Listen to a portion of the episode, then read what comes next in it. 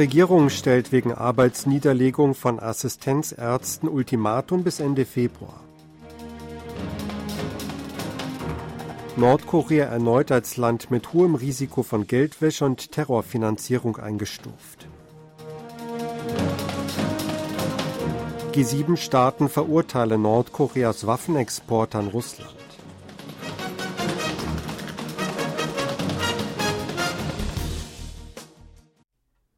Die Regierung hat die Assistenzärzte erneut zur Rückkehr zur Arbeit aufgerufen. Im Falle der Rückkehr an den Arbeitsplatz bis spätestens Donnerstag würden den Assistenzärzten keine Konsequenzen drohen, teilte Innenminister Lee Sang-min bei einem Treffen der Regierung am Montag in Seoul mit. Die Nachwuchsmediziner wehren sich mit Kündigungen gegen den Plan der Regierung, die Zahl der Medizinstudienplätze um jährlich 2000 zu erhöhen. Vor einer Woche hatten Assistenzärzte an großen Kliniken der Reihe nach gekündigt und erschienen nicht mehr zur Arbeit. Laut Minister I schrumpften die OP-Kapazitäten der führenden Krankenhäuser wegen des Ausstands um fast die Hälfte. Den Patienten entstünden dadurch große Unannehmlichkeiten. Angesichts des Ernstes der Lage appelliere er ein letztes Mal an die Ärzte. Sollten sie wieder in die Krankenhäuser zurückkehren, drohten keine Konsequenzen, sagte I. Das Präsidialamt hatte am Sonntag mitgeteilt, an dem Plan für 2000 zusätzliche Studienplätze im Fach Humanmedizin festhalten zu wollen. Dies sei notwendig, um dem Ärztemangel zu begegnen, erklärte der für nationale Politik zuständige Direktor Song Tae-yun bei einer Pressekonferenz in Seoul. Mehr als 10.000 Assistenzärzte in 100 größeren Krankenhäusern landesweit haben nach Bekanntgabe des Gesundheitsministeriums mit Stand 23. Februar ihre Kündigung eingereicht. Das sind 80,5 Prozent aller Assistenzärzte. 72,3 Prozent haben ihre Arbeit bereits niedergelegt. Nordkorea ist von der Financial Action Task Force FATF das 14. Jahr in Folge als Land mit hohem Risiko von Geldwäsche und Terrorismusfinanzierung eingestuft worden. Die FATF stufte bei einem Treffen am Freitag in Paris Nordkorea, Iran und Myanmar als Hochrisikoländer ein. Nordkorea steht demnach seit 2011 ununterbrochen auf der Liste der Hochrisikoländer. Die FATF beurteilte, dass Nordkorea die erheblichen Mängel in seinem System zur Bekämpfung von Geldwäsche und Terrorismusfinanzierung nicht behoben habe. Diese Mängel stellten ernsthafte Bedrohungen für die Integrität des internationalen Finanzsystems dar. Die internationale zwischenstaatliche Organisation äußerte sich zudem sehr besorgt über die Bedrohung, die von den illegalen Aktivitäten Nordkoreas im Zusammenhang mit der Verbreitung von Massenvernichtungswaffen und deren Finanzierung ausgeht. Die FATF forderte alle Mitglieder auf, ihren Finanzinstituten zur besonderen Vorsicht bei Geschäftsbeziehungen und Transaktionen mit Nordkorea zu raten. Gleichzeitig wurden wirksame Gegenmaßnahmen und Finanzsanktionen im Einklang mit den einschlägigen Resolutionen des UN-Sicherheitsrats verlangt. Die Staaten sollten dafür Sorge tragen, dass bestehende Zweigstellen und Repräsentanzen nordkoreanischer Banken in ihrem Hoheitsgebiet schließen und die Beziehungen mit ihnen beendet werden, forderte die Organisation weiter. Die G7-Staaten haben Nordkoreas Waffenexport an Russland verurteilt. Die Staats- und Regierungschefs der G7 verurteilten die Exporte ballistischer Raketen in einer Erklärung zum zweiten Jahrestag der Ukraine-Invasion scharf. In der vom Weißen Haus nach einem Videotreffen der G7 am Samstag veröffentlichten Erklärung wurden Nordkoreas Waffenexport an Russland als direkter Verstoß gegen einschlägige Resolutionen des Weltsicherheitsrats kritisiert.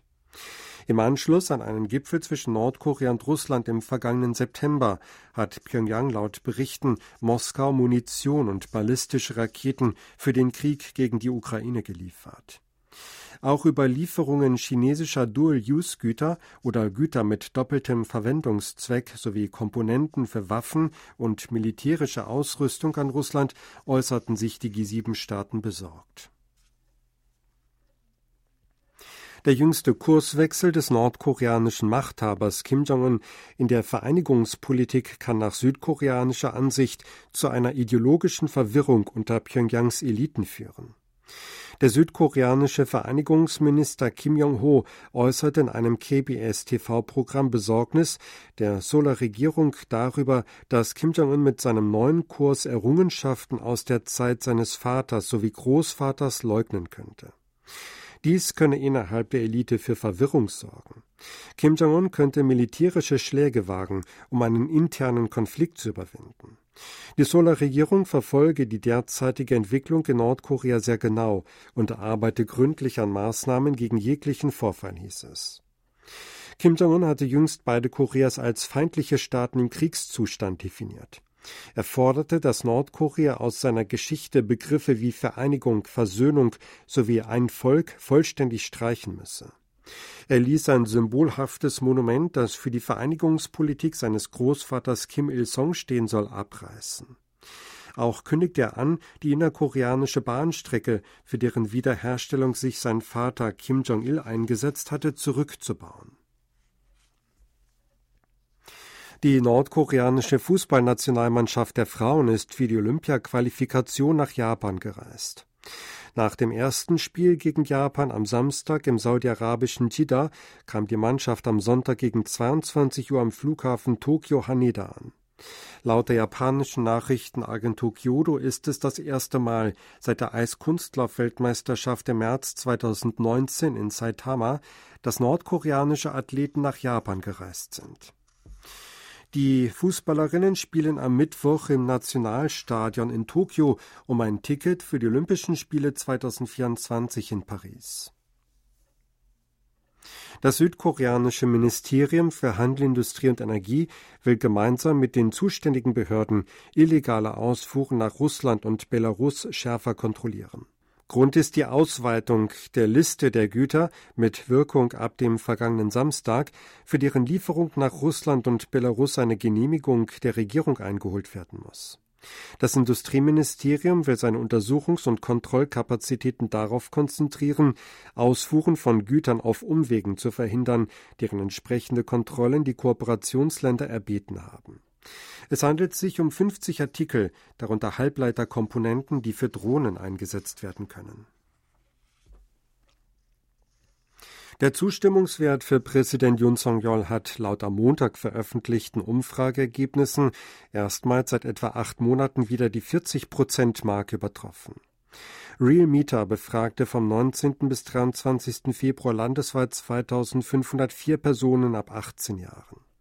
Das Konfidenzniveau wird mit 95 Prozent angegeben, die Fehlerquote mit plus minus zwei Prozentpunkten. 41,9 Prozent der Befragten bewerteten Juns Arbeit positiv. Das sind 2,4 Prozentpunkte mehr als bei der letzten Umfrage, die vom 13. bis 16. Februar durchgeführt wurde. Real Meter führte die Erholung auf die 40-Prozent-Marke darauf zurück, dass die jüngsten Schritte zur regionalen Entwicklung, darunter die angekündigte Deregulierung in Bezug auf Grüngürtel und die geplante Erhöhung der Zahl der Medizinstudienplätze bei immer mehr Menschen Zustimmung gefunden hätten. Die koreanische Dirigentin Yang Yuda wird die erste Kapellmeisterin an der Oper Leipzig. Die Oper Leipzig gab auf ihrer Website bekannt, dass Young den Posten ab der Spielzeit 2024-25 übernehme. Young absolvierte ihr Dirigierstudium an der Hochschule für Musik Detmold und der Hochschule für Musik und Theater München.